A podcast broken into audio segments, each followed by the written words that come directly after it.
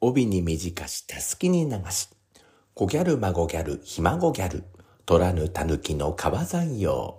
こんばんは、ケンです。山崎翔吾さん、お疲れ様でした。えー、ここからは、ケンと暇時間、ケン時間です。いやー、先ほどまでですね、めっちゃ血の気の引くようなことがありまして、えー、今幸せなんですけど、何があったかっていうと、家に帰ってきて、まあ、土曜日の夜にオーストラリアに向けて出発するんですが、パスポートを忘れちゃいけないなと思って、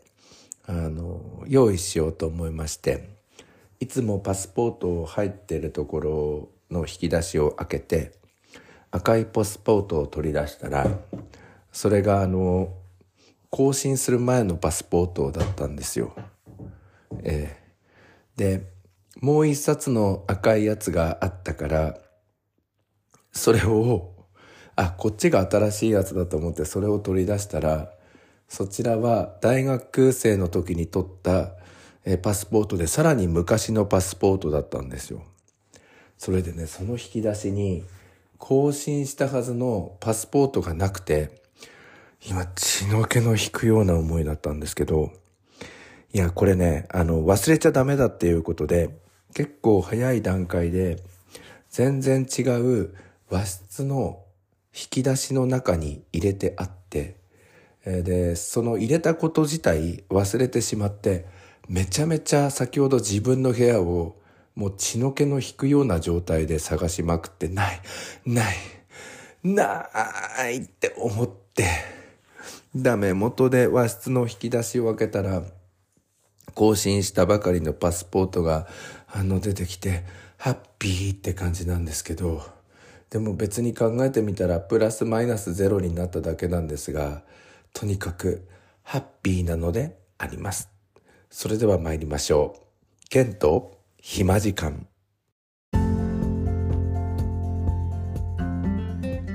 いや、パスポートは本当重要ですよね。あの、自分、まあ教員の仕事をしてて、まあ修学旅行でイギリスとかロンドンに引率したり、えー、それからあの今オーストラリアとかカナダとか国際交流の活動をしていてやっぱりパスポートにまつわるなんちゃらっていうのがあるんですよね。で私もうすっごい昔だったんですけどあのイギリスロンドンにあの行く朝あのバスにこう集合するんですけど学校の前に止まってるバスにあのパスポートをあの置いてきてしまってで家の人に電話をしてもあの見つからなくてみたいな。でこれ自分のクラスじゃなかったんですけどその子は一旦土浦の家に戻ってもらってで飛行機11時半ぐらいだったんですよね。だからギリギリ間に合うからあの家の人にその子成田だったんですけど成田まで送ってきてもらってねみたいな。ことをやって。結局その子は家に帰ってパスポートを探したんだけどどこにも見つからなくて結局行けなかったっていうそういう出来事があったなって思いましたね。で、まあ、クラスの子たちとか部活の子たちすごいその子に気遣ってまあ1週間のロンドンの旅を終えて帰ってきた時にお土産をたくさんあげていましたけどきっとその子の、まあ、心の傷っていうのはどうなのかな満たされたのかなどうなのかなって感じですけど多分今その方は6歳か7歳になる方なのかな？まあそんなこともありましたね。一方そのオーストラリアの国際交流のプログラムではあの私が引率じゃなかった時の出来事なんですけど羽田空港に、えー、羽田の国際線ターミナル第3ターミナルに、えー、集合した時に、えー、パスポートを見せてくださいって言って確認したらそのパスポートがお父さんのパスポートだったということででその方広島から参加された方で国内線を乗り継いで羽田空港に来た方なのでもう飛行機間に合わなくて行けなかったっていうことがあったようなんですけどいやパスポート開いた瞬間にお父さんの顔が出てきた時のその子の思いって何なのかななんて思いますよね。まあお財布とかその他の重要なものを忘れてもとにかくパスポートがあればなんとか行けるっていう感じですけどパスポートがなければもうどうにもならないっていうことなので、まあ、これから皆さん海外旅行とかどんどんあの再開されると思うんですけれどもその時にそのパスポートはあの絶対大事なのでもう最優先に考えていただいた方がいいのかななんて思いました。自分もめちゃめちゃ焦りましたけど今見つかってハッピーっていう感じですよね。さて今日はですねまあ茨城弁の話なんですけれどもあのこれは茨城県全体にあるわけではなくて私たちが住んでいるところあるあるであの結構年上の方に多い現象なんですけど「い」と「え」が逆になるっていうのがあるんですよ。で私の父は大丈夫だったんですけど私の母は「い」と「え」が逆になるまあちょっと天国で聞かれてたら怒られそうですけどっていう現象があって、まあ、このせいでうちの妹漢字コンクールっていうあの小学校のコンクールで、えー、優勝を逃してしまうっていう出来事があったんですよ。えっ、と学園っていう漢字の読みみたいな。学園は学ぶに園ですよね。それで学園って読むじゃないですか。で前の日に母親に漢字の勉強を教わっていたところうちの妹は学園って書いたんですよちゃんと。そしたらうちの母親は「あさみこれ学園じゃないよ。学院だよ」って「何々学院の学院っていう読み方だよ」っていうことで「えそうなの？なんか違う気がするけど」って。思いながら翌日の漢字コンクールに参加して。その漢字が出たらしいんですよ。それにお母さんが言った通り学院って書いたら×になって95点で優勝を逃してしまったっていう悔しい思いがあるみたいなんですけど。結構ねあの小学校の校長先生も意図絵が逆だったんですよ。だからまあ当時小学校の頃って年に1回映画鑑賞会っていうのがあってしかもそれがめっちゃ寒い時期の2月ぐらいの体育館。めっちゃ寒い中で見るんですよ。で当時見てた、えー、映画が「南極物語」という、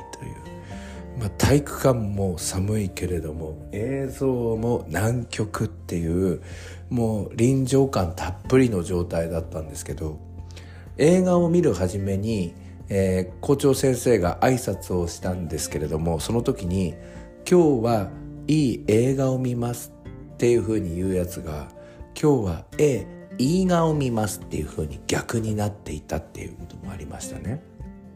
それからあの学校の先生でもやっぱり「い」と「絵が逆になる人が多くて例えば「色鉛筆用意してください」っていうのをエロ鉛筆用意してくださいとかなるんですよそれからインフルエンザの予防接種はエンフルインザの予防接種っていうことでなんかなるんですよねで多分それの影響なんですけどそれの発展編で何々を買ってきてっていうのは勝ちきてになるんですよ。何々を持ってきてっていうのは持ちきて。何々をやってきてっていうのはやちきて。勝ちきて持ちきてやちきて。っていう風に変化するっていうなんかすごい変な感じがあったんですよね。で母親やっぱり糸絵がずっと逆でなんだろうそれをこう正してもうまく言えないみたいななんか生まれながらその方言が体に染み込んでたんでしょうね。で母親市役所とか村役場で広報の仕事をしていたからうん、その館内放送のアナウンスとかも頼まれててその頃あの AED があの普及し始めた頃で AED の講習ってあるじゃないですか。講習会あの研修会みたいなの。で、えー、1時から AED の講習会がありますのでホールにお集まりくださいみたいな放送をうまく言えなかったらしくて。で父親も共働きで同じところに勤めていて結構珍しいパターンなんですけど。でなんか母親に「おめえなんでちゃんと言えねえんでこちゃ!」とかってなんか家に帰ってすげえなんか言われててかわいそうだなと思ったんですけどどうやら本日1時から AED の講習会がありますっていうやつを、えー、本日1時から EAD の講習会がありますって言ってみんなに笑われたみたいなことだったんですよ。でまた1年後に「やだお母さんまたこれ放送しなくちゃ健一どうしよう」って言ったから必死になってお母さん最初は「A」言ってって「いい」ってなっちゃうんですよ。で「いい」って言うと「A」ってなっちゃうんだよだから何回やっても「A」AED が EA でなっちゃってで結局そのままあの朝役所にあの出発したんですけどでその日の夕方っていうか夜夕飯の時に「お母さんちゃんと言えたの?」って言ったら「ちゃんと言えた」って言ってたんですよ。じゃあちょっと言ってみてって言ったら「考えましたよね」AED とは言わずに本日1時から除細動機の講習会がありますのでお集まりくださいと、えー、AED と言わずに除細動機って言ったっていうのがありましたまあその茨城の中でも茨城って茨城弁があってだっぺだっぺっていうのがあるかもしれませんが他にもなんか「意と絵が逆になる現象」とかなんかそういうことがあのあるみたいですね。まあ最近はちょっと時代とともにそういうふうに体に染み込んでいる人が少ないみたいなんですけどなんかそんな現象をちょっと思い出しました。ひとまず全然違うんですがパスポート発見です。